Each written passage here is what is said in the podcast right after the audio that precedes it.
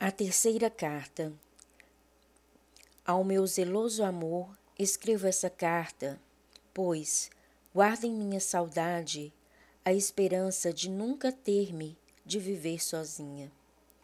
É de grande coragem que minha terra, que longe está, passeia comigo essa aventura de ver até aqui atirar-lhe ao baile, que és fazer de ti o labor e o vinho dos meus dias, onde seu amor faz-me cansado e ofegante todas as tardes.